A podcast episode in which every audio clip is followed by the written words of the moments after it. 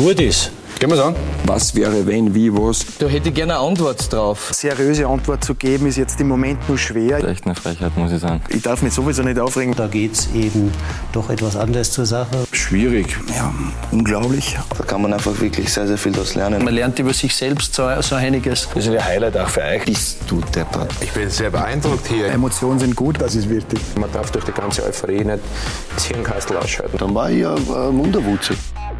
Win with Style. Das macht schon Spaß. Inspiriert mich total.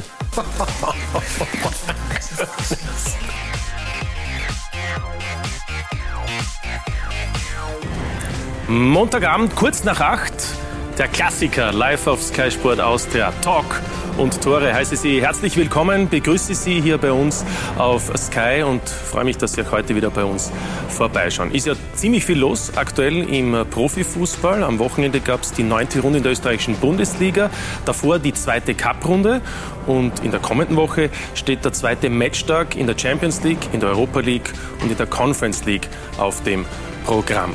Und mittendrin natürlich vier österreichische Teams. Und darüber wollen wir heute unter anderem auch sprechen mit unseren heutigen Gästen, die einiges zu sagen haben, auch oder vielleicht gerade weil sie aktuell nicht bei den vier österreichischen Europacup-Vertretern unter Vertrag sind. Ich begrüße Sie herzlich Rene Aufhauser, den ehemaligen Salzburger Spieler und Co-Trainer, aktuell Trainer beim FC Liefering in der zweiten Liga. Hallo.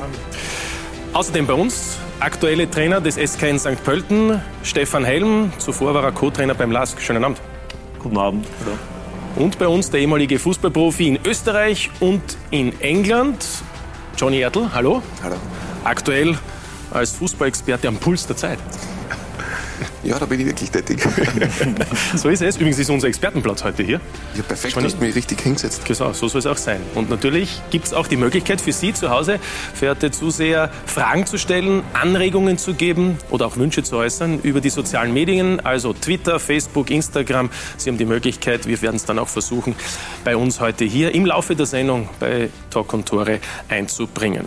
Also wir stellen fest, ausschließlich glückliche Menschen heute hier im Talk und Tore Studio. Aber ich glaube, der glücklichste sitzt rechts neben mir, also von Ihnen aus gesehen links. Stefan Helm, am Freitag gab es den zweiten Saisonsieg. Wie groß ist die Erleichterung? 4 zu 0 im Davi gegen Amstetten. Ja, wollte ich gerade sagen, die Erleichterung ist groß. Bin wirklich glücklich.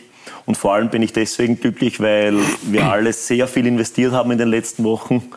Und, und ich glaube, dass das Ergebnis auch leistungsgerecht war und dass wir endlich zeigen konnten, woran wir so hart arbeiten. Und man hat zumindest eine kleine Vorstellung davon bekommen, in welche Richtung es dann irgendwann nochmal gehen soll und wie eben langfristig so das Gesicht des SKN aussehen soll.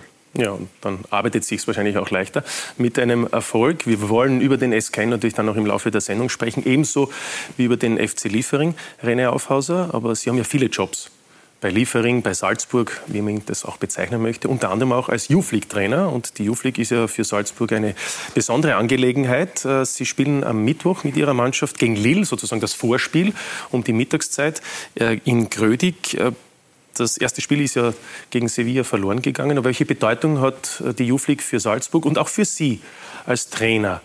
Denn immerhin hat der Marco Rose vor vier Jahren die League gewonnen.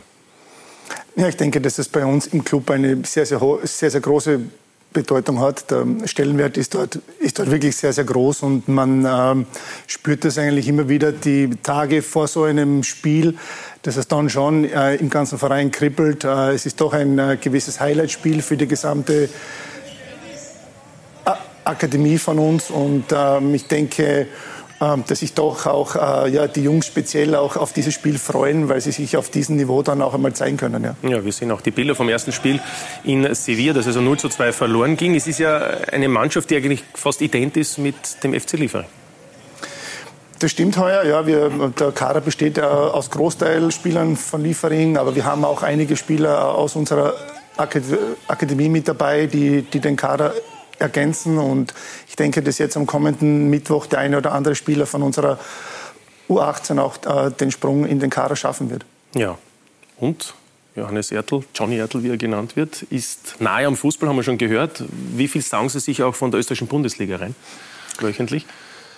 Laufend eigentlich. Natürlich, mein Lebensmittelpunkt ist in Graz. Ähm, da bin ich bei vielen Spielen, beobachte natürlich meinen ehemaligen Heimatverein. Immer wieder natürlich ähm, zur Austria schielend, äh, dort auch wunderbare Jahre verbracht in der Bundeshauptstadt. Und generell ähm, Europa League, Champions League diese Woche ganz, ganz super. Ähm, Aufeinandertreffen, tolle Spiele, tolle Voraussetzungen für österreichische Teams, sich wieder in das Rampenlicht zu spielen, auch persönliche Momente zu feiern. Also ja, bin eigentlich relativ knapp dran. Ja, Gott sei Dank. Gestern ja. Übrigens ein Spiel Ihres Ex-Clubs, des SK Sturm, 3 zu 0 Auswärtssieg bei Rapid. Wie haben Sie das bewertet, dieses Spiel? Wie verdient war auch der Sieg von Sturm? Er war verdient. Es war ein Spiel im richtig hohen, intensiven Bereich. Also vor allem, wie im Rapid rausgegangen ist, es war richtig gut, intensiv gestartet. Und dann hat man eigentlich gemerkt, ähm, dass Sturm einen unglaublichen Lauf hat und wie sie die ähm, Situationen wunderbar lösen. Auch das direkte Kombinationsspiel nach vorne einfach, wo die ganze Mannschaft wirklich homogen ist, wo sie hungrig ist, nach vorne spielt. Genau diese Identität, was man auch sagt, was Christian Ilz auch vorlebt. Also dieses Aggressive, die Intensität, diese Laufbereitschaft und auch das Teamgeist, was Sturm jetzt so stark macht. Also man hat wirklich noch einen weiteren Schritt jetzt gemacht als Team, finde mhm. ich, und ähm, ja, positioniert sich extrem stark jetzt in der österreichischen Bundesliga. Ähm, wenn man schaut, wie viele Tore Sturm gemacht hat, eins mehr als Salzburg jetzt da bis dato. Also das kann sich schon sehen lassen, die Offensive. Ja, wir haben auch ein paar Fakten zusammengesammelt nach den ersten neun Runden, was den SK Sturm betrifft. Also seit acht Spielen ungeschlagen, nur zum Auftakt gab es die Niederlage gegen Salzburg, aber im Vergleich zur letzten Saison, die auch eine erfolgreiche mhm. war, Sturm wurde ja Dritter, vier Punkte mehr zwei Siege mehr nach neun Runden und schon angesprochen, 24 Treffer, doppelt so viele. Das ist überhaupt ein Clubrekord für den SK Sturm. Das sind dann schon beeindruckende Zahlen. Ja, also kom komplett. Ich denke, das ist wirklich ein Prozess, der in Graz stattgefunden hat äh, seit dem letzten Jahr und äh, das ganze Team arbeitet wirklich toll. Und äh, speziell auch der Auftritt im ersten Spiel von, Stu von Sturm Graz gegen Monaco war es. Und mhm. ähm, das hat schon gezeigt, dass äh, die Mannschaft äh, sich wirklich auch in dieser kurzen Zeit, in, in diesem Jahr extrem weiter, weiter äh, entwickelt hat. Und speziell jetzt in der Liga, denke ich, äh, ist es wirklich äh, ja, momentan äh, wirklich die zweite Kraft, die aber wirklich auch ähm, ja, sehr, sehr stark abschneidet. Und ich, ich denke und ich hoffe, sie haben natürlich eine ganz eine starke Gruppe international, aber ähm, Sturm Graz spielt wirklich äh, momentan einen sehr, sehr erfrischenden und, und offensiven Fußball. Den Europacup sprechen wir gleich noch, weil der Name Christian Ilz auch gefallen ist. René, manchmal denken Sie sich eigentlich, wären Sie die erste Wahl gewesen? Dann wäre der Sturmtrainer jetzt René Aufhauser. Würden dann auch die Zahlen so aussehen? Ja, das ist, äh, das ist Geschichte von gestern. Ich glaube, das aber Team Jahren ne, war das eigentlich ja, ein aber das Team Christian Ilzer macht das wirklich, wirklich toll und äh, auch mit Andreas Schicker, äh, der im Hintergrund als Sportdirektor, glaube ich, auch gute ähm, Fäden zieht und äh, die Mannschaft wirklich auch punktuell sehr gut, sehr gut aufgestellt hat. Und ja, die, die, Spielart, die, die ja, sogenannte Philosophie, die sie wirklich jetzt auch äh, in Graz leben und da auf dem Platz umsetzen, ähm, ähm, zeigt dann wirklich, dass die Mannschaft sehr, sehr gefestigt ist, sehr, sehr kompakt auftritt. Und ich denke, äh, jeden Gegner wirklich vor ähm, großen Schwierigkeiten stellen kann. Ja. Eine erste Zuseherfrage gibt es an den René Aufhauser. Können wir vielleicht gleich einblenden, um das dann auch live sofort zu beantworten. Es geht natürlich auch wieder um die Trainergeschichte. Also, war der René sehr enttäuscht, als Jeißler als neuer Trainer präsentiert wurde? Na gut. Nächstes Thema, oder? Du kriegst sicher das erste Mal gestellt. Ja, genau. ich glaube, ähm, ich habe das, glaube ich, schon damals, damals gesagt, ähm, dass ich das ähm, sportlich gesehen habe, dass ich ähm, mich natürlich bereit gefühlt habe, äh, den Cheftrainerposten zu, zu übernehmen. Aber der Verein hat sich äh, eben anders, anders entschieden. Und äh, für mich war es äh, in dieser Zeitspanne wichtig, äh, für mich persönlich die Entscheidung zu treffen, den nächsten, den nächsten Step zu machen, äh, in die Cheftrainerrolle zu kommen. Und ähm, ähm, deshalb fühle ich mich jetzt in, in der Rolle als Cheftrainer wirklich absolut wohl und äh, finde einfach, dass eben dieser Schritt jetzt wichtiger war und äh, alles andere wird sich, glaube ich, dann ja, ja, sowieso in der Zukunft dann zeigen. Und ähm, ich äh, hege da keinen Groll, gar nicht, sondern, sondern bin, bin einfach äh, jetzt da wirklich sehr, sehr zufrieden mit diesem Job und äh, freue mich wirklich, äh, ähm, mit, diesen, mit diesen tollen Jungs zu arbeiten. Ja, drei Jahresvertrag, glaube ich, oder? Bei Liefering. Zwei. Zwei, na gut. Ja, dann 2023 wird dann spätestens interessant. Zurück zur Bundesliga. Äh, Stefan Helm, ich, ich frage Sie auch äh, zu Sturm. Und zwar nicht als SKN-Trainer, sondern, dürfen wir verraten, Sie waren ja jahrelang bei Sky, unter anderem für die Analysen zuständig, die dann die Experten auch kommuniziert haben. Ähm, ist es für Sie eigentlich die logische Konsequenz der Entwicklung, die da bei Sturm passiert seit 15, 16 Monaten? Ja, also ich habe das ja hautnah letztes Jahr miterlebt mit der Bestellung von Christian Ilzer. Und muss echt sagen, dass die Entwicklung, wie rasant die vonstatten gegangen ist, man hat wirklich gesehen von Halbjahr zu Halbjahr, wie die Mannschaft stabiler geworden ist in einer ganz klaren Spielidee, in einer ganz klaren Formation, in seinem 4-4-2-Raute-System. Und, und zufällig habe ich zuletzt das Kontakt zum Andi Schicke gehabt. Und da hat er mir erzählt, dass eben auch diese Idee, die da in der ersten Mannschaft jetzt gelebt wird, ähm, auf den ganzen Verein übertragen wird. Und da sieht man einfach, dass da ein Konzept dahinter steckt und dann ist es einfach kein Zufall, dass es so gut läuft. Und, und habe mich auch ein bisschen so mit den Zahlen beschäftigt. Und man sieht eben, dass äh, Sturm Graz jetzt aktuell äh, auch kein Overperformer ist, sondern im Gegenteil. Sie mhm. haben diese Torchancen, sie haben eine ganz klare Idee, sie spielen relativ wenig Pässe, spielen nur knapp über 300 Pässe pro Spiel. Und da sieht man eben, das, was der René schon angesprochen hat, dass sie sehr zielgerichtet nach vorspielen, einen sehr intensiven Fußball und dass eben jeder, der dahin geht, weiß, was auf ihn zukommt. Und davon bin ich überzeugt, wenn eben so eine klare Idee und ein klares Konzept bei einem Verein herrscht, und das wurde ja schon bei anderen Vereinen mhm. vorgezeigt, dann ist es kein Zufall, dass ähm, nach einer gewissen Zeit, und eineinhalb Jahre ist doch schon eine gewisse Zeit, dass dann auch der Erfolg sich einstellt. Und der Kader ist auch breit genug. Ja, man hat es gesehen. Jansch ist rausgekommen, Cohen rein oder auch Lubitsch, wie er hinten rauskommt. Also alle Spieler haben 100% ihr Leistungspotenzial abgerufen gegen Rapid. Das hat man gesehen. Das war eine wunderbare Mannschaftsleistung. Und auch die Bank. Also das war durchwegs in der ganzen Saison. Siehst du einfach, wenn die reinkommen, können sie liefern. Und es ist kein eklatanter Leistungsabfall. Das ist auch bewundernswert. Was du auch gesagt hast, ganz klar, er gibt Klarheit, der Christian Ilzer und der ganze Verein. Und das ist so wertvoll in dieser Zeit. Und was noch dazu kommt, ist die professionelle Ebene, was der Christian Ilzer und äh, Andi Schickach hat, aber auch die menschliche zusammen. Die zwei harmonieren sehr, sehr stark und nach außen hin die Kommunikation, das passt zurzeit bei Sturm. Da fühlt sich jeder wohl, da weiß er, was er hat am Team. Und deswegen entsteht einfach jetzt gerade so eine Aufbruchsstimmung bei Sturm, die man ja die Jahre davor ja, mhm. vermisst hat. Apropos Aufbruchsstimmung, das Gegenteil im Moment bei Rapid. Gibt es eine Erklärung für Sie? dass es ähm, im Moment vor allem punktemäßig nicht so läuft. Ich meine, ähm, mit, mit, mit nur acht Zählern ähm, noch nach neun Runden, das ist ein Negativrekord.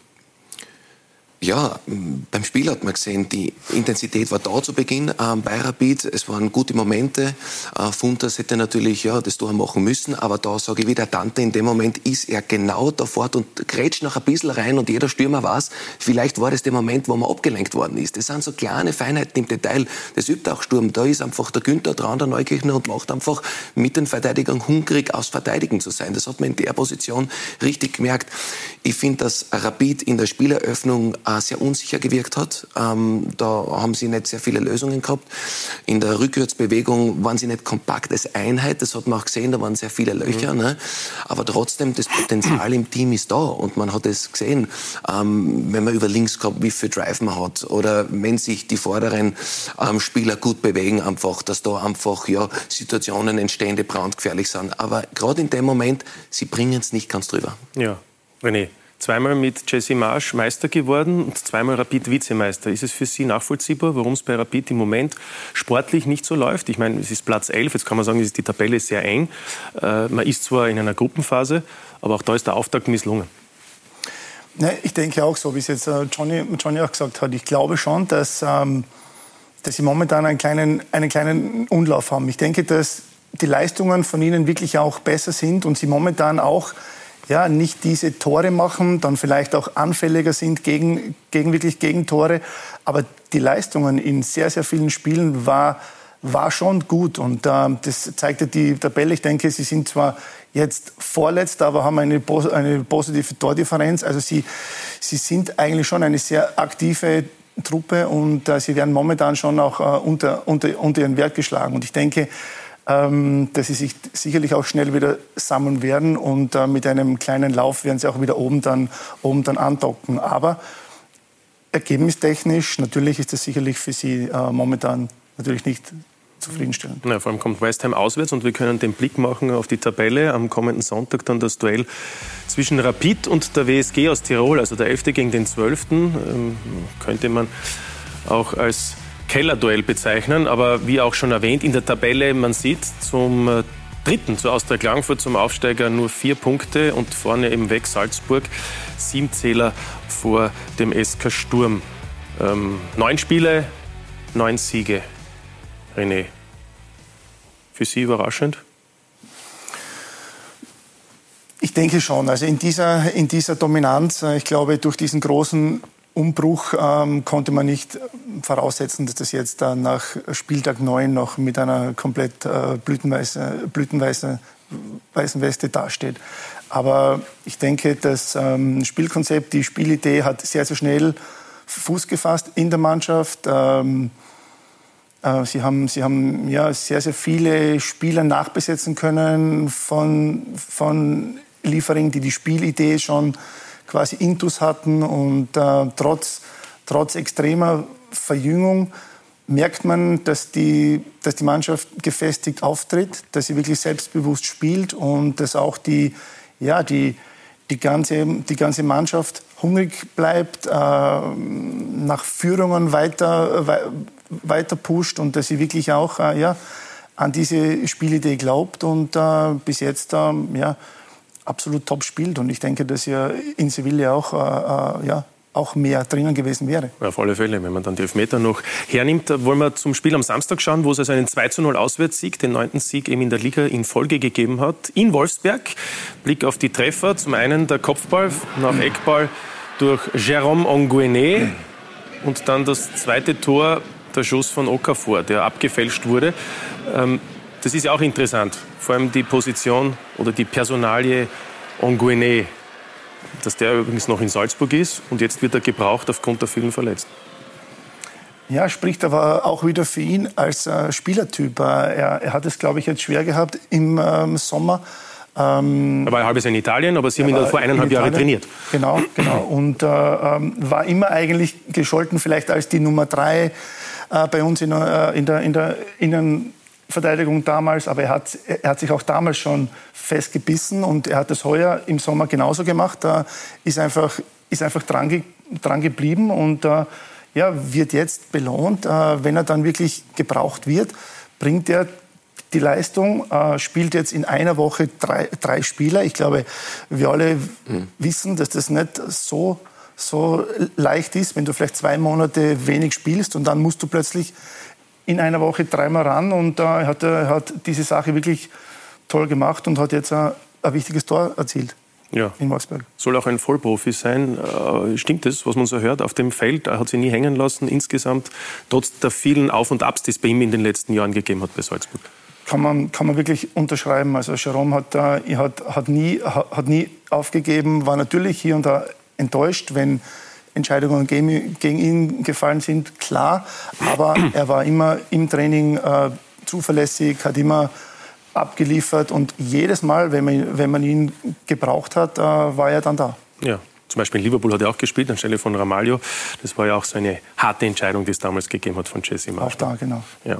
Wir haben gesehen in der Tabelle auf äh, Position 6 steht der Lask, der interessanterweise äh, gestern am neunten Spieltag erst seinen zweiten Saisonsieg eingefahren hat. Ein mühevoller 3 zu 1 Heimsieg gegen äh, die Admira. Die Südstädter, die ja vor allem in der ersten Hälfte tonangebend waren. Trotz Führung gab es dann drei Gegentreffer durch Karamoko. Im Übrigen, da wissen wir seit heute, der hat eine Kniegelenksprellung. Das heißt, nicht ganz so schlimm wie ursprünglich befürchtet. Das heißt, er wird dann nach der Meisterschaftspause im Oktober wieder zur Verfügung stehen. Das zweite Tor durch Horvath und das dritte dann durch Geuginger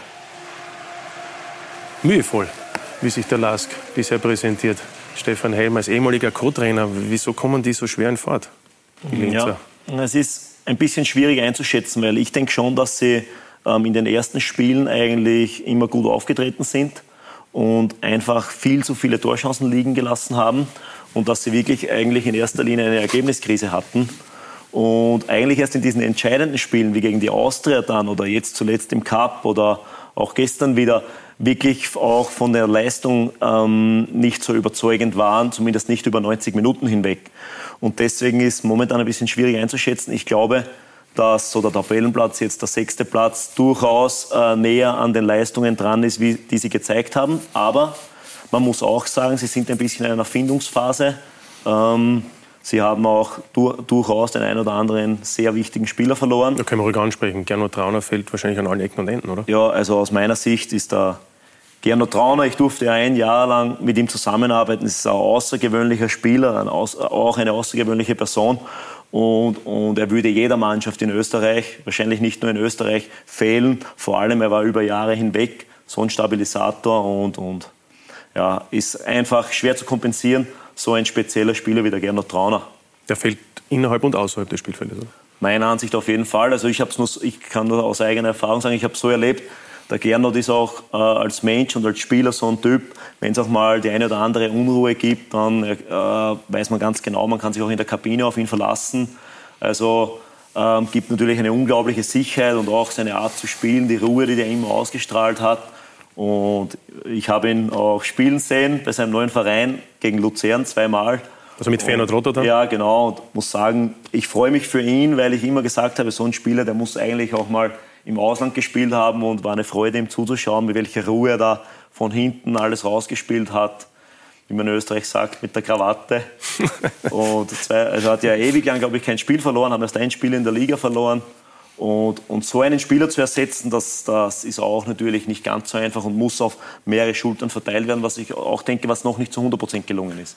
Aber, aber, knallhart gefragt, äh, sind Sie froh, dass das Kapitel Lask für Sie auch irgendwie beendet ist? Weil man hat den Eindruck, die Unruhe nimmt ja dort gar kein Ende. Also jetzt unabhängig von Spielerabgängen, ich möchte nicht die ganzen Themen noch einmal aufs Tapet bringen, aber Stadion, Jürgen Werner, davor war es die Corona-Geschichte, dann wird der Talhammer entfernt, der Wieland kommt. Ja, es ist, also, sagen wir mal so, der Last gesagt, also für die Medien ist es sehr angenehm, muss ja, ich sagen. Es ist kaum ein Tag, wo man nicht irgendwas berichten kann. Äh, aber was meine Person betrifft, ja. kann ich das überhaupt nicht bestätigen. Im Gegenteil, ich habe mich sehr wohl gefühlt, bin auf eine echt Top-Mannschaft getroffen, die, die eine super Leistungskultur aufgebaut hat, auch wie die Mannschaft untereinander miteinander umgegangen ist. Ähm, es war eigentlich, muss ich schon sagen, eine Freude, mit dieser Mannschaft zusammenzuarbeiten. Ähm, wir hatten ja auch über weite Strecken ein richtig erfolgreiches Jahr in der, in der Europa League. Äh, Sporting Lissabon auswärts, Tottenham zweimal, Ludo Goretz auswärts war eines der besten Spiele in dem Jahr. Zehn Punkte also, in der Gruppenphase, ja, trotzdem genau, Dritter. Genau. Natürlich Pech. Cup-Finale erreicht. Also aus meiner persönlichen Sicht äh, habe ich sehr viel Positives mitgenommen. Und, und ja, dass ich mich dann letztendlich äh, für was anderes entschieden habe, hat eher mit meinen persönlichen Zielen zu tun gehabt als mit ähm, äh, der Situation beim LASK. Aber weil Sie sagen, es war sehr viel Positives, wollen wir hineinhören? Gestern nach dem Spiel hat ja Peter Michel ein, ein nicht ganz jugendfreies Interview gegeben. Der, der sieht es die letzte Zeit nicht ganz so, glaube ich. Die Mannschaft frisst seit zwei Jahren durchgehend äh, Scheiße. Ähm, steht jetzt in der Saison in einer schlechten Situation da und ähm, Natürlich war die Leistung nicht gut und man kann kämpfen und sich reinhauen und das hat man erste Halbzeit nicht gesehen. Aber ähm, wenn du zwei Jahre Scheiße frisst, dann macht das einem was, äh, einem was mit dem Kopf den Kopf. Und ähm, dann, ich bin so stolz auf die Mannschaft, wie sie zweite Halbzeit aufgetreten ist. Ähm, Mentalität, äh, Kampfgeist, überragend, wirklich überragend. In dieser Situation ist das nicht selbstverständlich. Hat Stefan Helmer auch ein bisschen gefressen das letzte Jahr oder nicht so? Also, ich muss ehrlich sagen, für, aus meiner Sicht, ich hab, natürlich war es nicht immer ganz so einfach, wie ich es jetzt gerade beschrieben habe, aber, aber aus meiner Sicht haben schon die positiven Dinge überwogen, aber gleichzeitig waren wir in einem Umbruch und wie es halt dann ist in einem Umbruch und auch in einer gewissen Weiterentwicklung. Ähm, Darf ich dafür unterbrechen? Der Umbruch auf spielerische bezogen? Zum Beispiel. Also es war ja ganz eindeutig so, als ich eingetroffen bin, dass der Lask davor, so mit dieser Lask-DNA, die sehr stark auf Spiel in die Tiefe, Spiel auf den zweiten Ball ähm, basierend war, wurde etwas weiterentwickelt, also auch aus gutem Grund, wie ich meine, weil ähm, zu diesem Zeitpunkt sich alle, die, der Groß der Gegner schon hinten im tiefen Block und äh, reingestellt haben und den Ball eher dem Lask überlassen haben. Das heißt, man musste neue Lösungen finden. Also ich denke, dass es absolut legitim war, jetzt ähm, auch äh, die Spielweise etwas weiter zu entwickeln. Das ist auch über Phasen sehr gut gelungen. Aber was man auch zugeben muss, dann in der Rückrunde haben wir nicht mehr ganz so in Tritt gefunden. Und, und wie es dann aber im Fußball ist, muss man halt auch wieder nach neuen Lösungen suchen. Und ja, ist phasenweise gelungen, aber dann auch in gewissen Teilen nicht. Und ich glaube, die, die Dinge, die der Betsy da anspricht, ähm, hängen dann auch teilweise mit dem zusammen, was auch schon vor meiner Zeit passiert ist. Und gewisse Dinge haben sich dann eben auch summiert. Ja. Wie, welche Außendarstellung gibt der Lask für Johnny Erdlob? Ja, nach dem ersten Kraftort habe ich auf Stumm schalten müssen, weil meine Kinder mitgeschaut haben, Fußball. das hat uns klar gewesen, aber ich muss sagen, er war ein sehr emotionales Interview von ihm. Es ist sehr viel rausgeplatzt und ähm, für mich ist Fußball gehört Emotion dazu. Du merkst einfach, wie wichtig das für ihn auch war, dieser Sieg, die Antwort der Mannschaft, dass man einfach einen Dreier wieder zu Hause einfährt. Also das war schon sehr viel von ihm, von seiner Persönlichkeit da drinnen. Ähm, ich finde, das gesamte Konstrukt beim LASK von oben sehr viel Unruhe hat sich aufgewirkt auf die, Spieler auch, finde ich. Also vor allem Stadion, äh, Jürgen, äh, Präsident, immer wieder äh, waren eigentlich in den Medienberichterstattungen immer ja Herren von der oberen Etage eigentlich im Rampenlicht und nicht so die Spieler. Und dann habe ich so von meiner persönlichen Warte empfunden, mache Spieler belastet es. Das ist keine Ruhe im Verein. Und wir arbeiten alle bei Unternehmen, wenn von oben her eine gute Stabilität ist und der Ruhe, dann kannst du hier unten frei entfalten. Und wenn das nicht ist, habe ich so das Gefühl gehabt, dass Spieler gehemmt waren und nicht ganz frei aufspielen haben können, weil du immer darauf angesprochen wirst. Wie ist das? Was ist das? Was ist mhm. das? Und das spiegelt dich dann schon auf, der, auf, die Leistung wieder. Aber trotzdem, man sucht solche Typen wie ihn. Weißt du, er ist der Leistungsträger und mir taugt das einfach. Der hat gesagt, was einfach Sache ist persönlich. Ja. Aber beim Lask war es nie einfach, das weiß auch René Aufhauser. Der war einmal dort, da waren noch ganz andere Zeiten, oder? Das waren andere Zeiten, ja. Ja, aber? Für mich auch schöne Zeiten. ja, ja eh. War trotzdem gut, ja. Zum Abschluss. Der Nicht ganz. Ja, Dann waren noch zwei Jahre Lieferung. Ja. ja, aber ja? ja. Stimmt aber. Ja, aber so soll es sein. Traditionsclub, der natürlich auch Österreich wieder vertritt, dann am kommenden Donnerstag auch in der Conference League. Apropos, es geht also für alle vier Teams Schlag auf Schlag. Nach Meisterschaft und Cup geht es also schon wieder mit dem Europacup weiter. Und Ronald Mann hat den Blick geworfen auf das, was kommt am der kommenden Woche und auch auf das, was am ersten Matchtag bereits geschehen ist. Anspannung, Vorfreude, diese Augenblicke kurz bevor es losgeht. Österreichs Teams auf europäischer Bühne, das ist bislang nichts für schwache Nerven. Wir denken an Sevilla gegen Salzburg. Elfmeter in Sevilla! Nächster Strafstoß. Vier Elfmeter in einem Spiel. Luka Sucic 1 zu 0 für den österreichischen Meister. Diese Champions League-Partie ein wilder Ritt. Absolute Achterbahn der Gefühle würde ich es beschreiben. Ähm, in Summe, wenn man dann zwei Elfmeter verschießt ähm, und hier einen Punkt mitnimmt in Sevilla, dann kann man doch auch wirklich zufrieden sein. Momente der Freude. Der Lask in der Conference League 2 zu 0 gegen Helsinki. Ich muss den Jungs ein Riesenkompliment machen. Ähm, wir haben von der ersten bis zur letzten Minute alles gegeben, dass wir den Dreier da einfahren. Auch Rapid bereit zu kämpfen, gewillt Chancen zu kreieren. Doch in der Nachspielzeit Henk mit dem Tor wie ein Schlag ins Gesicht. Die haben halt die individuelle Klasse, dass sie dann ähm, durch einen schnellen Konter das einzelne schießen und im Endeffekt stehen wir jetzt mit null Punkten da. Richtig stimmungsvoll. Monaco gegen Sturm Graz. Die Leistung der Fans top. Die Leistung der Spieler ausbaufähig. Es ist einfach was Neues, äh, was wir jetzt äh, nicht so gewohnt sind und ähm, wo wir dann nicht die richtigen Lösungen gefunden haben. Und äh, ja, da müssen wir schnell lernen. Schnell, schnell. Denn jetzt kommt Eindhoven. Wir müssen es uns zutrauen. Wir wissen, dass wir eine gute Form haben, aber klar, es ist ein richtig guter Gegner und es wird brutal schwer. West Ham United, eine Mammutaufgabe wartet auf Rapid. Ich glaube, wir wissen, dass es ein sehr schwieriges Spiel wird. West Ham, dass eine sehr starke Mannschaft sind, vor allem daheim. Glaube ich, sind sie echt gut, aber es ist für uns ein Highlight-Spiel. Nach dem Sieg in Finnland heißt der Gegner für den Lask nun Maccabi Tel Aviv. Wir haben in Wahrheit überhaupt keinen einfachen Gegner. Ähm, wieder eine spielstarke Mannschaft, die ihr Glück in der Offensive sucht ähm, und wieder einen heißen Kampf. In der Königsklasse will Salzburg gegen Lille den ersten Sieg einfahren. Wir sind extrem hungrig und freuen uns drauf. Lille ist jetzt nicht so gut in die Saison gestartet, aber wir haben letzte Saison gesehen, was die für Qualitäten haben und darum schwer zu sagen, wer jetzt der Favorit ist. Die ersten Auftritte der österreichischen Teams auf europäischer Ebene haben jedenfalls bereits richtig Lust gemacht. Lust auf mehr.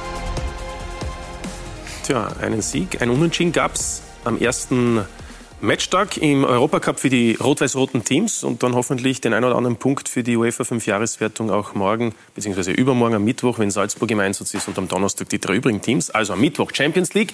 Ab 20 Uhr werden sie eingestimmt von uns auf Sky Sport Austria 2 und dann gibt es um 21 Uhr das Spiel der Salzburger gegen den französischen Meister gegen Lille. Übrigens, Co-Kommentator wird Slatko Junusovic sein, der nicht mitspielen kann. René. Großer Einkauf. Großer Einkauf? Ja. Für Sky auf alle Fälle. aber vielleicht, vielleicht, vielleicht, vielleicht, vielleicht fehlt aber auch Salzburg, René. So einer wie Sladi ist ja immer wichtig, wenn es darum geht, dem Spiel Kontrolle zu geben. Und das weiß vor allem einer, der diese Position auch gespielt hat, René Aufhauser. Ja, ich denke auch, Sladi hat in den letzten Jahren wirklich auch international immer wieder, immer wieder gezeigt, wie wertvoll er ist für die Mannschaft, weil er dann doch auch äh, ja, äh, das Zepter in die Hand nehmen kann, ein Spiel auch führen kann und da er mit seiner Erfahrung, glaube ich, schon ganz wichtig war, speziell für alle jungen Spieler rundherum. Ja, aber leider verletzt. Wissen wir auch nicht, wie lange diese Knöchelverletzung anhalten wird. Wie sehen Sie generell die Möglichkeiten gegen den französischen Meister, der ja zuletzt zweimal in der Meisterschaft auch gewonnen hat? Ich denke schon, dass wir ähm, aufgrund von jetzt den letzten Spielen, aufgrund von dem Selbstvertrauen in der Mannschaft, dass wir zu Hause jetzt auftreten, dass, äh, dass wir gute, gute Chancen haben werden, äh, äh, auch dieses Spiel dann für uns zu entscheiden. Klar, Lille ist ganz eine starke internationale Mannschaft, die speziell physisch ganz, ganz stark ist, ähm, dynamische Spieler in ihren, in ihren Reihen hat. Aber ich denke, Salzburg hat da wirklich große Chancen, auch ja, dieses Spiel zu Hause für sich zu, für sich zu entscheiden. Ja, der Auftakt war nicht so schlecht, Stefan Hemm.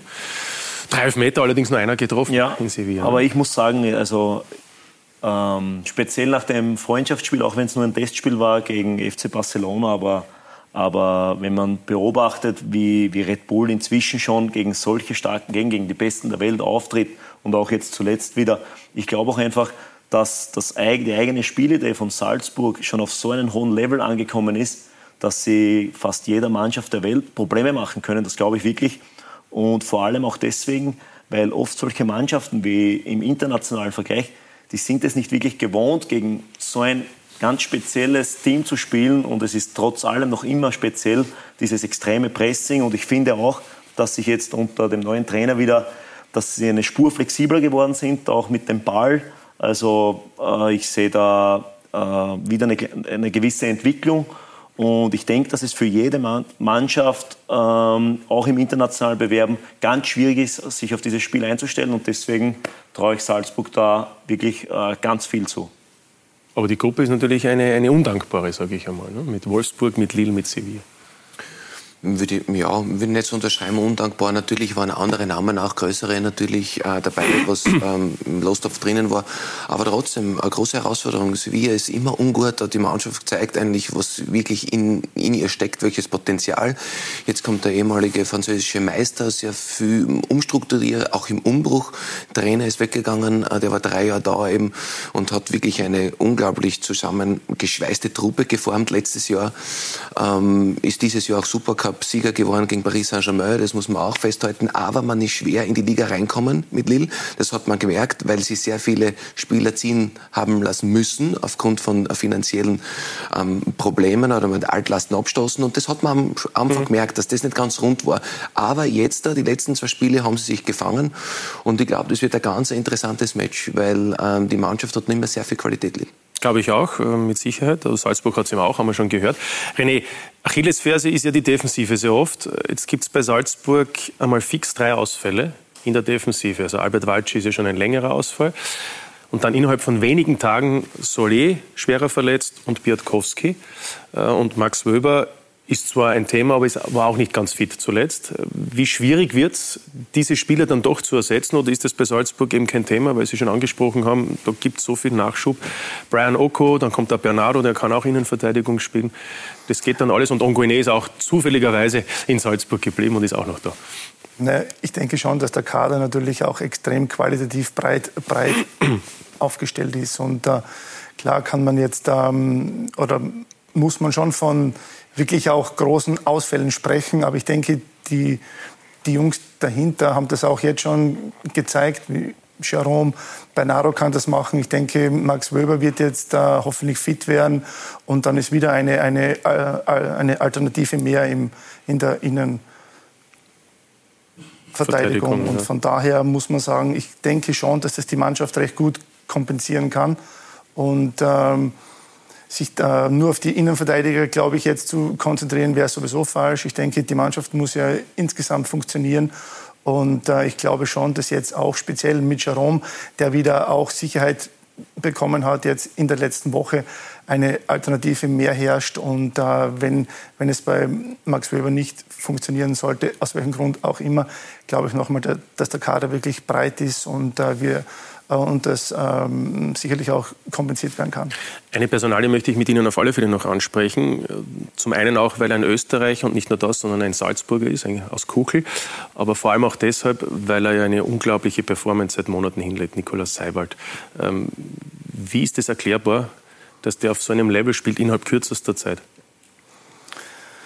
Ich denke, Niki ist ja auch ein ganz besonderer Spieler, weil er eine, eine unglaubliche Mentalität, Einstellung mitbringt. Ähm, schon auch ähm, zu meiner Zeit, wo er, wo er bei uns Bestandteil des Kaders war, wo er beim, bei FC Liefering die Spiele gemacht hat, wo er sehr viele Trainingseinheiten mit den Profis gemacht hat, er wöchentlich eigentlich zwischen zwei Mannschaften hin und her gewechselt hat, äh, ähm, hat er schon trotzdem immer wieder einen klaren, einen klaren Plan gehabt. Er, er er war sehr, sehr fleißig, war sehr, sehr, sehr, sehr offen, äh, hat sehr, sehr viele Dinge angenommen, versucht im Training, im Training umzusetzen.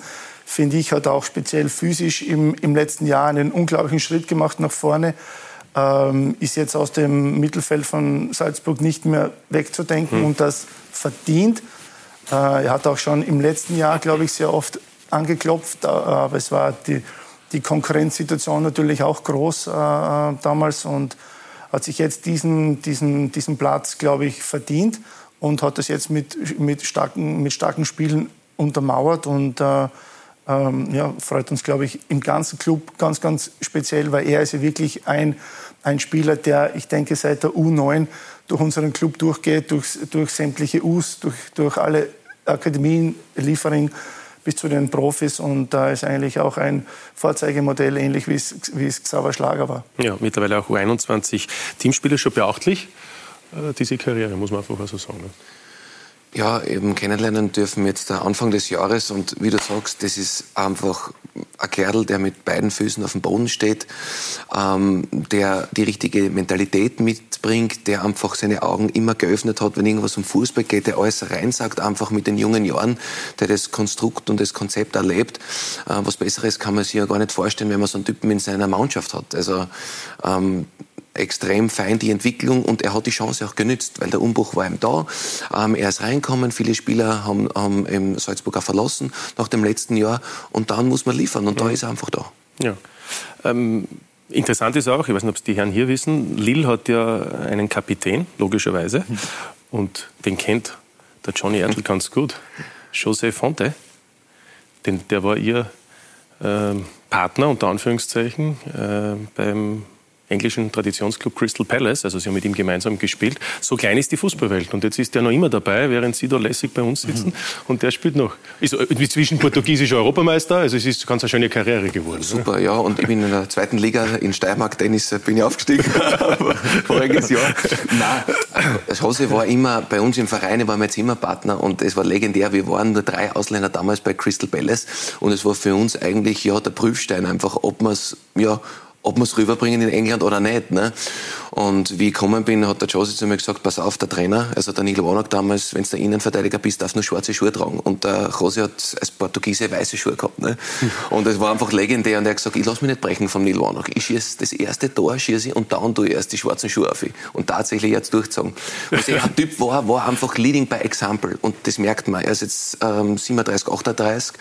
Und äh, wirklich, der führt das Team so bombenstark. Also das ist unglaublich. Er ist ein Profi einfach, du wisst selber, wenn du einfach ein Profi bist, du bist der Erste in der Kraftkammer, du redest mit den Typen einfach, du machst deine Übungen, was im hohen Alter, du schaust dir alle Videos an, du gehst das Letzte, du hast einen guten Austausch mit allen jungen Spielern, mit dem Staff und das bringt er mit und nicht umsonst ist er Europameister geworden. Er war nicht der beste Spieler, aber war im Kopf extrem mental stark und hast das wirklich Maximum seiner Karriere rausgeholt. Also er ist wirklich ein, ein feiner Kerl und ein super Typ. Ja, und Meister geworden jetzt noch mit Lille eben und deswegen ist sein Vertrag, obwohl er schon 37 ist, noch um eine weitere Saison verlängert worden. Crystal Palace habe ich angesprochen, da haben Sie also mit ihm gespielt. Das war Ihre erste Station äh, in, in, in England und, und, und Sie wissen ja, es gibt ja einen Edelfan in Österreich, was Crystal Palace betrifft.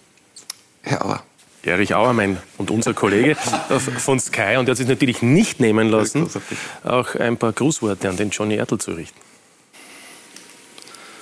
Ja, hallo meine Lieben. Wie ihr unschwer erkennen könnt, bin ich schon bereit für das heutige Heimspiel von Palace gegen boah, Brighton live bei Sky. Ich hatte eine Riesenfreude in der Zeit, als Johnny Ertl für den besten Club der Welt gegen den Ball und auch so manchen Gegenspieler getreten hat. Unvergessen ist sein Cup-Tor gegen Aston Villa. Und 2010 wurde er zur Vereinslegende als Mitglied jener Mannschaft, die trotz des konkursbedingten Punkteabzugs den Klassenerhalt in der Championship geschafft hat. Wir haben uns öfter in London gesehen und eine Anekdote habe ich noch. Nach einem Spiel im Selhurst Park hat es Schusterbuben geregnet. Meine Frau und ich hatten keinen Schirm dabei. Ich habe den Johnny gebeten, ob er uns mit dem Auto zum Bahnhof Selhurst bringen kann. Gesagt, getan. Wir gehen auf diesen Spielerparkplatz raus und dort steht mitten unter den ganzen Luxuskarossen ein dreckiger alter VW Polo. Aber der war gut genug, um uns zum Bahnhof zu bringen, ohne dass wir dabei klitschnass wurden. Und was der damalige Assistant Manager von Palace über dieses Fahrzeug gesagt hat, das erzählt der Johnny jetzt gleich am besten selbst. In diesem Sinne, liebe Grüße an die Runde, auch an den Helmi und an den einzigen Burm im Studio, der Renne heißt. ja, so, so lebt der Erich Auer mit uns mit. Die, die Geschichte ist natürlich interessant. Ah, ja. Was war das mit dem Auto? Ja, ich bin halt gekommen und äh, wo ich gelebt habe, war neben halt, ähm, ja, ähm, ein Geschäft, das Autos verkauft hat und mein erstes Auto bin ich nicht umgegangen. Es war halt VW Polo, der halt ja ein Jahr alt war und ich mir gedacht, passt, den, den nehme ich. Ne? Und dann bin ich halt ins Trainingszentrum gefahren und der Assistant-Manager klopft dran. Wir haben eine andere Spielerkultur natürlich gehabt, auch von der Premier League. Ne? Da waren andere Gefährte im Fuhrpark. Er hat angeklopft, ich habe runter, ne? es war damals noch zum, also, und er hat gesagt, Johnny, dieser Shitcar. ja, ich bin weitergefahren, ne? also man muss schon stehen zu seinem VW Polo ne? und das Ja. durchgezogen zwei Jahre bei alles. Erdig, kann man nur sagen. Erdig. Ja, es hat mir gereicht. Also, ich habe zehn Minuten zum, zum Trainingsplatz gehabt und den Rest bin ich eh mit den öffentlichen Verkehrsmitteln gefahren, weil mit dem Auto in, in London stehst du nur im Stau und das ich nicht aus. Ja, übrigens Crystal Palace gegen äh, Brighton, jetzt live auf Sky Sport Austria 2. Also falls Sie uns verlassen wollen, dann tun Sie es. Aber ich würde sagen, Sie bleiben noch da. Wir haben noch 25 Minuten in etwa einiges zu besprechen. Bleiben gleich vielleicht in England, äh, weil der Johnny Ertl das angesprochen hat. Ähm, andere Gefährte in der Premier League. Rapid spielt gegen einen Premier League Club am Donnerstag und zwar in London, im London Stadium gegen West Ham. Ähm, Chancen? Fragezeichen. Sehr schwierig. Ähm, West Ham steht extrem stark da zurzeit in der Premier League. Hat das Momentum vom letzten Jahr, was ja Sechster geworden sind in der Premier League und eigentlich als zweite Kraft in London etabliert haben letztes Jahr. Ähm, sehr, sehr stark und präsent da. Es wird ein Match, wo ich glaube, es darum geht, dass die Spieler internationale Erfahrung sammeln, wo sie äh, in einem unglaublich schönen Stadion und Oval einfach spielen, wo sie gegen mm, eine Mannschaft spielen, wo sie, wo sie wirklich ja, sehr viel mitnehmen können. Um, den, um diesen Gedanken geht's mir da eher. Ähm, ich glaube, dass West Ham schon natürlich ja zwei Etagen über Rapid zu stellen ist. Ähm, David Moyes hat da auch gegen Dynamo Zagreb kaum gewechselt. Äh, Suchek und Rice hat im Mittelfeld immer beieinander lassen. Ähm, geht sehr, sehr stark mit dem Mojo der Mannschaft. Und deswegen ist es für Rapid auswärts extrem schwierig. Er möchte natürlich David Moyes beim zweiten Match in der Gruppe möchte er schon mal sechs Punkte haben, dass es leichter ist, weil im Oktober wartet dann Manchester City und Tottenham. Also da könnte er vielleicht ein bisschen mehr wechseln und ich glaube, dass er da drei Punkte unbedingt einfahren möchte. Ja, wird mit Sicherheit schwierig, noch dazu in der Situation, in der sich Rapid befindet. Wir haben ja gesehen am Sonntag das Spiel auch gegen die WSG. Ähm, die Bedeutung heißt ja oft auf der Insel der, der Europa League ist nicht so enorm, weil ja die Premier League alles ist und weil man dort auch diese Wahnsinnseinnahmen hat. Teilen Sie das?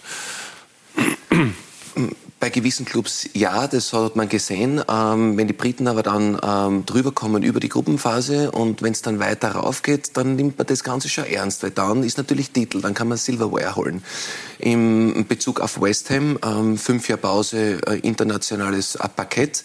Ähm, er hat natürlich klar gesagt, sie möchten aufsteigen, sie möchten überwintern in der Europa League und dann schaut man weiter, wo die Reise hingeht. Ähm, also die wollen unbedingt aufsteigen und die wollen auch ja, äh, für den Verein einfach international wieder für Furore sorgen. Ja, und West Ham hat ja eine unglaubliche Fanbase, muss man auch sagen einfach. Ne? Ja, ist ein riesengroßer Verein. Ähm, ich war öfters dort eben, äh, noch im alten Stadion, was brennt hat, Millwall gegen West Ham. Das waren immer... Upton war? Upton war das, ja.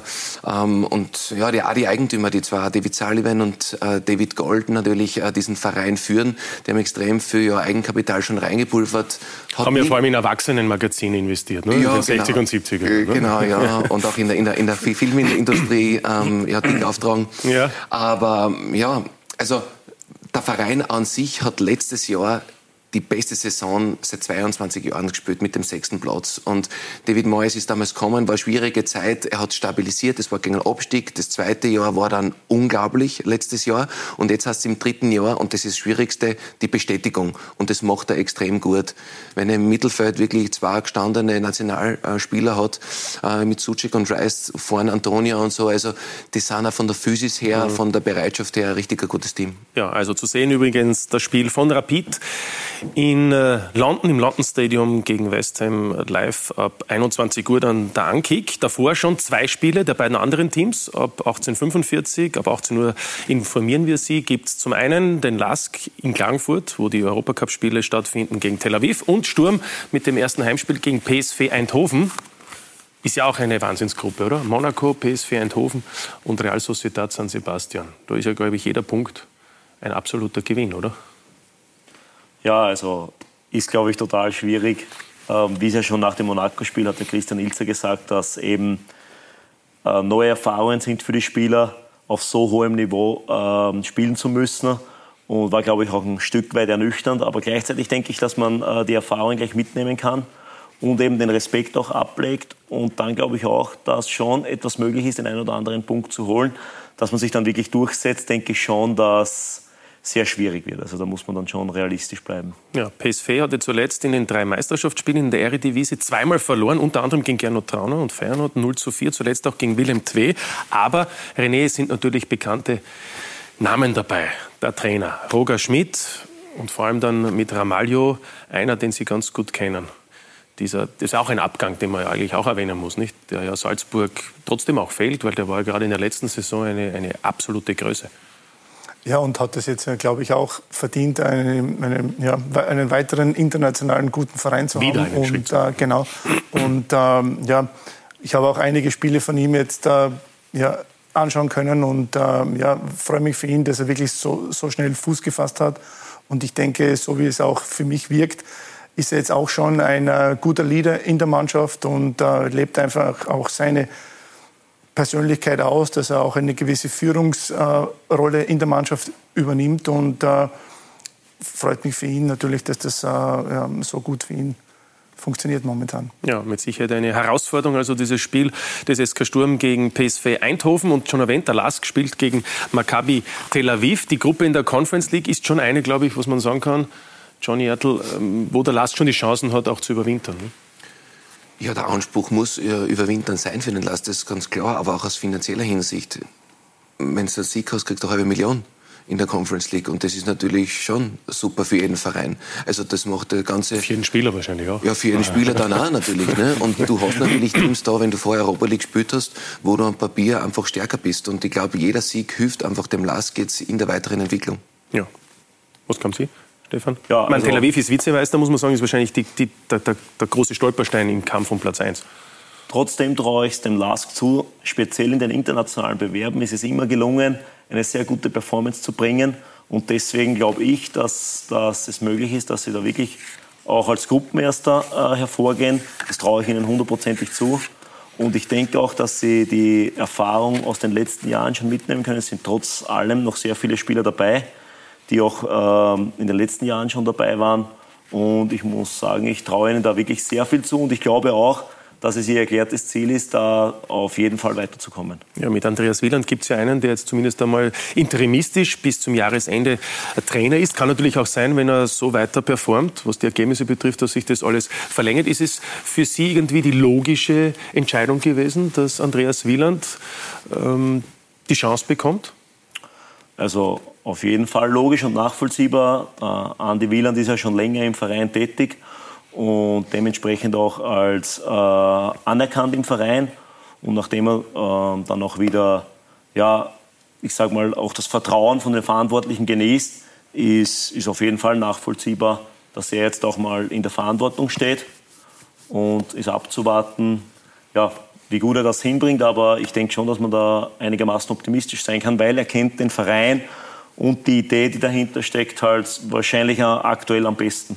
Ja, mit Sicherheit. Ist übrigens äh, nächste Woche zu Gast hier bei uns bei Talk und Tore der aktuelle Lask-Trainer Andreas Wieland. René, weil wir über diesen Trainerjob gerade sprechen, jetzt kommt da so ein junger Kollege und hat die Chance beim Lask. Sie haben die Möglichkeit beim FC Liefering den nächsten Schritt zu machen. Sie haben schon gesagt, das ist die Chance auch, um, um eben auch dazu zu lernen mit sehr vielen jungen Spielern. Von wem haben Sie am meisten mitnehmen können bisher in Ihrer Trainerkarriere? Und zwar als Co-Trainer von Ihren Cheftrainern oder als Spieler noch von den Trainern in Ihrer aktiven Karriere? Ja, diese Fragen werden natürlich oft gestellt. Ich denke, es ist wirklich ein Puzzle, das sich, glaube ich, über die Jahre zusammensetzt. Ich glaube schon, dass man auch als Spieler von, von den damaligen Trainern äh, äh, Teile dann mitnimmt. Aber ich denke doch auch jetzt aufgrund von der Vergangenheit, aufgrund der Nähe, dass man dann doch als, als Co-Trainer von den, von den Cheftrainern am meisten dann mitgenommen hat und sich dann da ja auch ein, ein Stück weg hin entwickelt. Aber ich denke, das ganze Puzzlestück funktionierte nur dann, wenn du selber noch deine persönliche Note draufsetzt und äh, wenn du dich selber als Trainer so verkaufst, wie du dich siehst und natürlich gepaart mit ein paar ähm, ja, Fakten und äh, ein paar Bestandteile, die du dich vielleicht aneignest, abschaust äh, und, dann, und dann versuchst du selber dann deinen, deinen eigenen Weg zu gehen. Ja, da hinten haben wir die drei Trainer eingeblendet, mit denen Sie gearbeitet haben. Sechs Jahre, kann man fast sagen, fünfeinhalb, sechs Jahre. Mhm. Sechs Titel geholt also sechs Meistertitel, Pokalsiege fünf ne, müssen es dann gewesen sein. Eine ist nicht ausgegangen. Eine verloren, ja. Ja, genau, genau. ja, da lacht der Verlängerung. Ne? Also, aber, aber ist schon großartig, die Erfahrungen, ne, ja. die man da mitnimmt von jedem einzelnen Charakter, ne, die Arbeitsweise, wenn man das alles aufsaugen kann ja. von den drei Herren, das ist schon enttäuschend. In drei Jahren noch sechs, äh, in sechs Jahren noch drei, da habe ich ja in dreieinhalb Jahren viel mehr geschafft.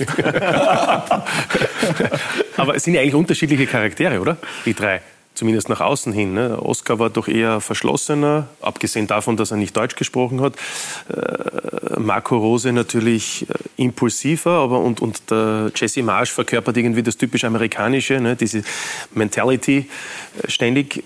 Das sind ja eigentlich unterschiedliche Charaktere, die alle aber auch am Ende das alles auf den Punkt gebracht haben. Genau, genau. Und jeder auch äh, ja, auf seine Art wirklich auch besonders war speziell war. Und ich denke auch jeder äh, ja, seine eigene Persönlichkeit mitgebracht hat und das auch vor der Mannschaft gelebt hat. Und äh, ich glaube, das ist einfach das Wichtigste, dass dann die Mannschaft das wirklich auch dann, dann äh, übernehmen kann und das glaubt, äh, wenn du als Cheftrainer vor ihr stehst und dann ihr, äh, ja, mit ihr gemeinsam dann an der jeweiligen Spielidee arbeitest. Ich denke, wir haben unter, unter allen drei besonderen Trainern äh, unterschiedlich damals gespielt, Feinheiten, mhm. aber jeder war ja, auf seinem Weg dann äh, im Gesamten wirklich extrem erfolgreich und da äh, ja, sind ja unglaublich äh, tolle Spieler aus den letzten sechs Jahren dann äh, weitergekommen und haben eine teilweise ja großartige Karriere weiterhin hingelegt. Ja, also René Aufhaus hat natürlich einiges erlebt, zunächst als Spieler, aber eben wie gerade angesprochen, vor allem als, auch als Assistenztrainer beim Meister aus Salzburg, Markus Klima, hat nochmals die Einzelheiten für uns. Die Zeiten ändern sich, die Jahre vergehen. Diese Konstanten gibt's nur mehr sehr selten. Trainer kommen und gehen. Doch sprechen wir von Konstanten, muss sein Name fallen. René Aufhauser. René Aufhauser ist ein richtig guter Typ, ein super Mensch, äh, der ein super Gefühl hat für Menschen. Und es war er schon ein Spieler, er war ein absoluter Führungsspieler, hat ja lang Fußball gespielt, selber sehr erfolgreich und aktiv. Und als Co-Trainer habe ich ihn ja sehr, sehr gut kennenlernen dürfen und da war einfach sehr, sehr wichtig und mit seiner Art und Weise extrem äh, geschätzt, sowohl bei den Trainern, beim Cheftrainer als auch in der Mannschaft. Und ja, ist einfach ein, ein Mensch, der ein super Gespür hat und ein echt, echt ein sehr, sehr guter Mensch ist. Oktober 2016. Der Kopf raucht. René Aufhauser und Oscar Garcia. Ein gutes Team. Und es gibt eine Mission zu erfüllen. Uh, er bekommt jetzt die Pro-Lizenz. René ist für mich der beste Coach im Verein für die Zukunft. Der Nummer 1 Kandidat, wenn es darum geht, einen Ersatz für mich zu finden, wenn ich eines Tages einmal nicht mehr hier bin. To substitute me when I, when I leave or when, when they sack me die darauffolgende Saison. Es gibt einen neuen Chef, Marco Rose. Man muss ja realistisch bleiben. Ich denke, dass einfach der Cheftrainerposten jetzt nach Oscar Garcia eindeutig zu früh gekommen wäre. Mal schauen, was dann in den nächsten zwei, drei Jahren passiert. Ein Ziel von mir wird es, wird es, wird es bestimmt einmal sein, aber ich denke, dass es jetzt äh, eindeutig noch zu früh ist. Immer mittendrin, stets fester Bestandteil. Ein Salzburger Trainerteam ohne René Aufhauser, lange Zeit undenkbar hat es auch richtig gut gemacht. Also er ist vorangegangen, hat er Ideen reingebracht, ähm, hat es gut präsentiert der Mannschaft und hat auch mit vielen Spielern richtig gut kommuniziert. 283 Spiele als Co-Trainer bei den Roten Bullen. Der Erfolg als roter Faden. Finden Sie es eigentlich schade, dass René Aufhauser nicht Ihr Nachfolger wird? Ja, ein bisschen, weil ich habe solche eine gute Beziehung mit René und er ist ein unglaublicher Typ. Er ist so, ich weiß, dass er hat große Hoffnung, besonders letzten Sommer. Wir haben ein bisschen geredet über die Gelegenheit mit Sturm Graz und er hat die, die Entscheidung getroffen, hier zu bleiben. Ähm, ein, ich glaube, ein Teil ist Arbeit in der Verein, aber ein Teil war auch vielleicht die Möglichkeit, die nächste Trainer zu sein. René Aufhauser, eines ist klar, wenn sich die Chance bietet, er wird sie sich greifen. Ist es so?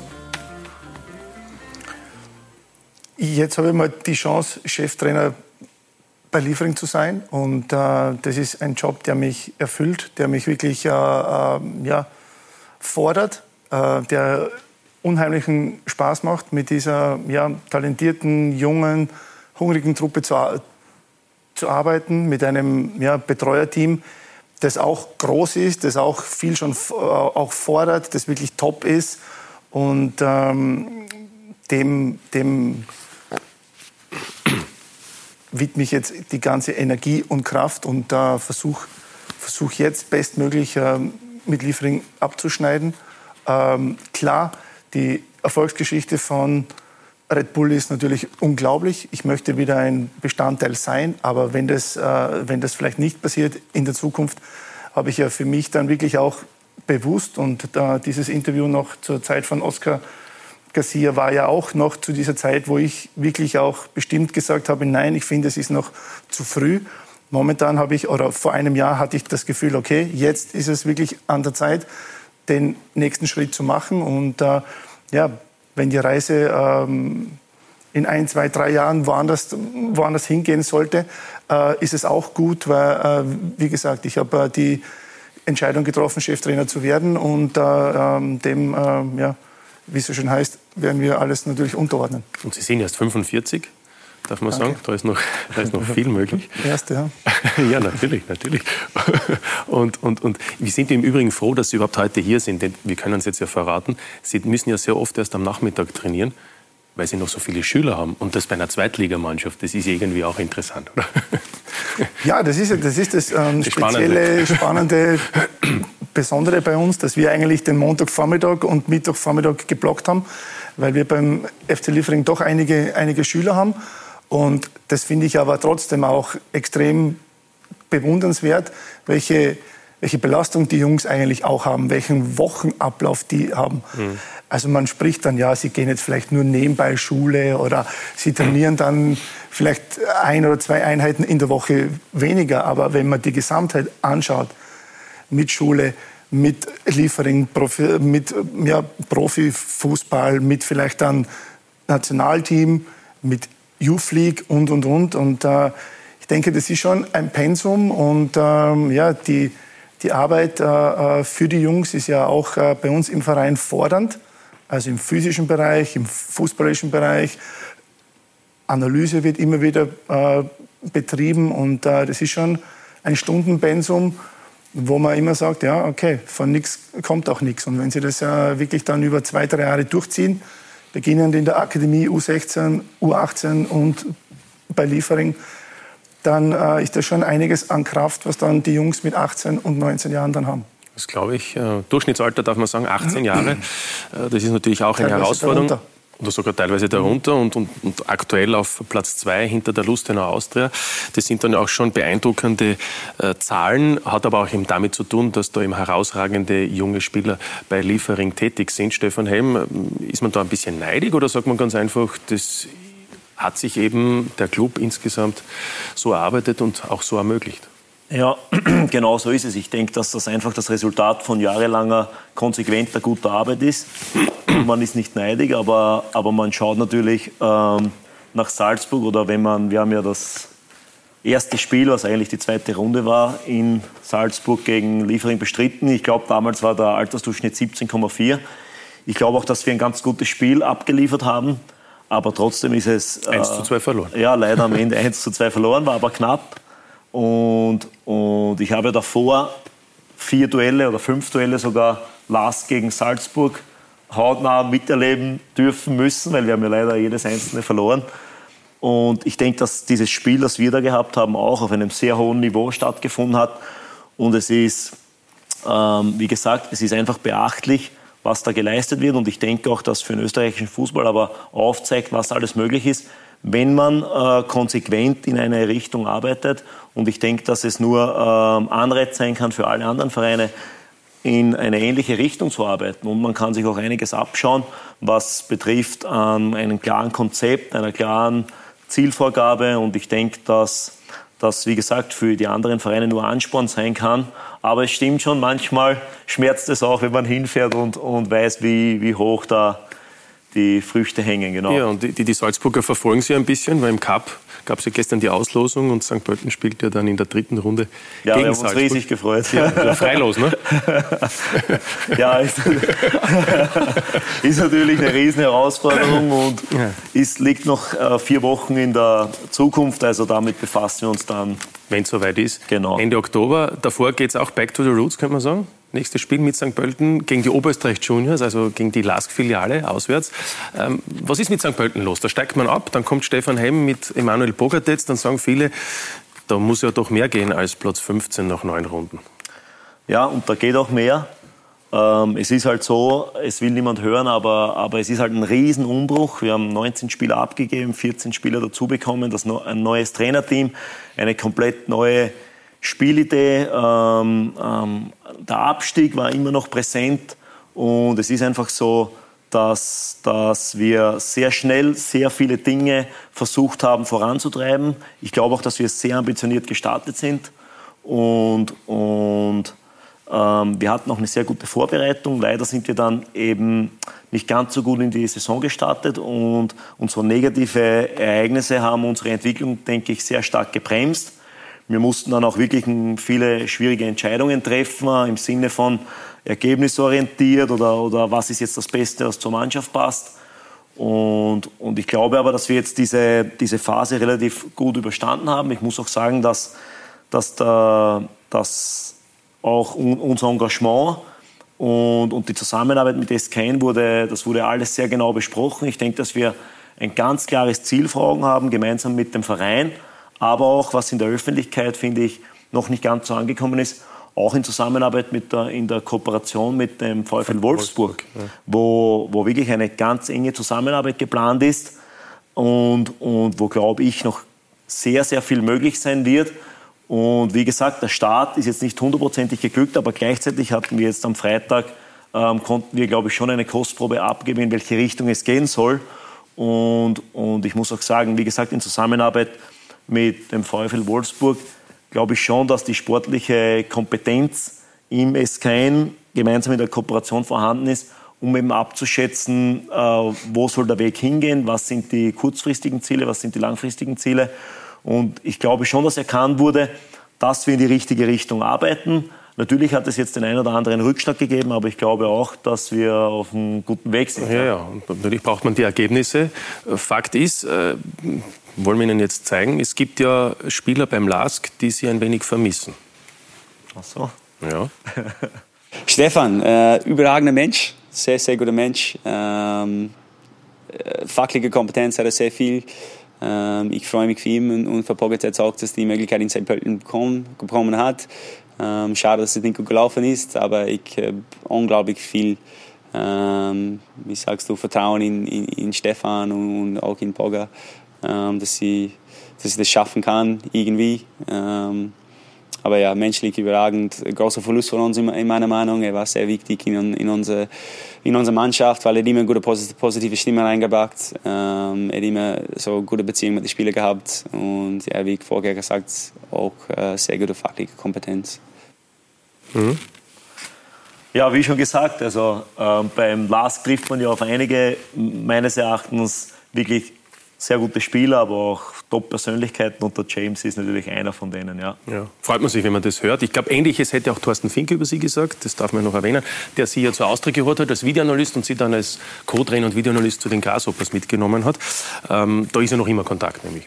Ja, mit dem Thorsten habe ich von Zeit zu Zeit Kontakt. Ich will ihn jetzt auch nicht zu viel stören in seinem beschäftigten Leben, aber er weiß genau, dass ich ihm wirklich zu, ich bin ihm sehr dankbar, weil er war eigentlich der Erste, der mir dann damals das Vertrauen geschenkt hat.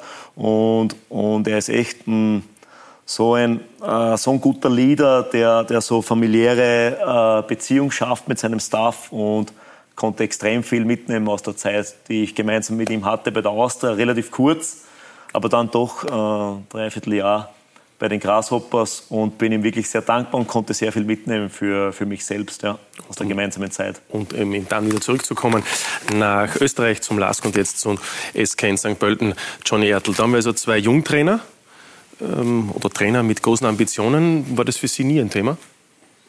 Ich meine, Sie waren ja, das darf man sagen, Sie waren ja dann sogar äh, bei Portsmouth im Board, also Vorstandsmitglied, war eher die andere Schiene, also mehr die verantwortungsvollere Schiene und nicht die direkt auf dem Spielfeld. Ja, ich habe mich bewusst ähm, entschieden, in verschiedenen Positionen im Verein zu arbeiten, nach meiner aktiven Karriere, weil es mir wichtig war, einfach verschiedene Sichtweisen zu bekommen, weil ich das Gefühl gehabt, wie man als Kapitän rausgeht in England, wie man ein Team führt, wie man spielt, einfach im Ausland sich durchsetzt, aber es war immer wieder eine große Diskrepanz oder einfach ja eine Spaltung zwischen sportlicher Führung und der wirtschaftlichen Führung, das habe ich mitgekriegt. Und die Chance hat sich damals ergeben bei Portsmouth, äh, dass ich im Vorstand war und dass ich das miterleben haben dürfen, wie ehrenamtlich wirklich die Leute einfach 100 Prozent, 140 Prozent für den Verein geben. Ähm, und teilweise einfach, ja, die sportliche Sicht ein bisschen gefällt hat. Und dass man Entscheidungen trifft, die man eigentlich im Unternehmen nie so treffen würde, weil man natürlich beim Verein aufgewachsen ist und wenn man total auf der emotionalen Ebene getroffen wird, draußen auf der Straße. Äh, wenn man äh, viermal hintereinander verloren hat, ist das Unternehmen wurscht, sondern es geht nur um den Verein, wo du gerade im Vorstand bist. Und das war ganz interessant. Ähm, bin ich sehr dankbar für die Zeit, dass ich das miterleben haben dürfen, dass ich das Vertrauen von den Fans Lizenz gekriegt habe. Ähm, wir haben dann nach zwei Jahren den, oder nach drei Jahren den Verein verkauft an einen amerikanischen Investor, weil mit unseren Zahlen weiß ich nicht ausgegangen, dass wir einfach langfristig erfolgreich ähm, sein können. Der Anspruch von Portsmouth ist einfach die zweite Liga oder Premier League. Und da war es einfach so, dass halt, ja, ein Konsortium eben vom Ausland übernommen hat. Wie so oft ist das dann so? Wie so oft, ja. Es war aber auch eine Wahl. Also es war bei uns drinnen Statuten und der 82 Prozent bekommen von 75 Prozent. Es war eine Wahl. Es war eine Wahl.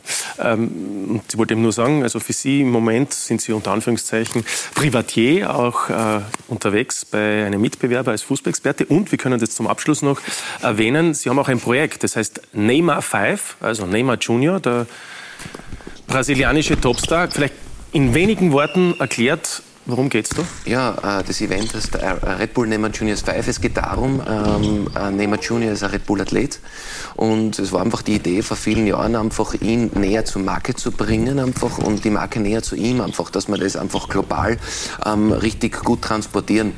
Und ja, um ihn herum haben wir global ein Event erschaffen, das ist ein 5 gegen 5. Das gibt einfach jungen Spielern global die Chance, einfach sich zu messen und unter anderem, wie man da schöne Szenen sieht, ja. er war auch ähm, bei uns in Salzburg. Äh, wir haben da was organisiert und haben da die jungen Liefering-Jungs damals, also der Niki Seiwald war dabei, der Junior Scheschko. war dabei, Scheschko.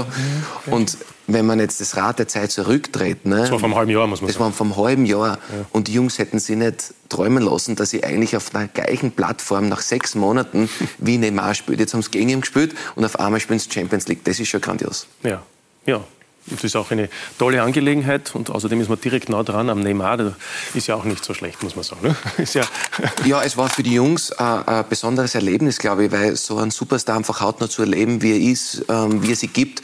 Und es war vornherein, er hat, Spiel, er hat am Vortag ein Spiel gehabt, er ist hingekommen ne? und wir haben gesagt, ja, du brauchst dir nur 60 Prozent spielen. Und er hat einfach gesagt, es geht nicht, ich spiele immer 100 Prozent.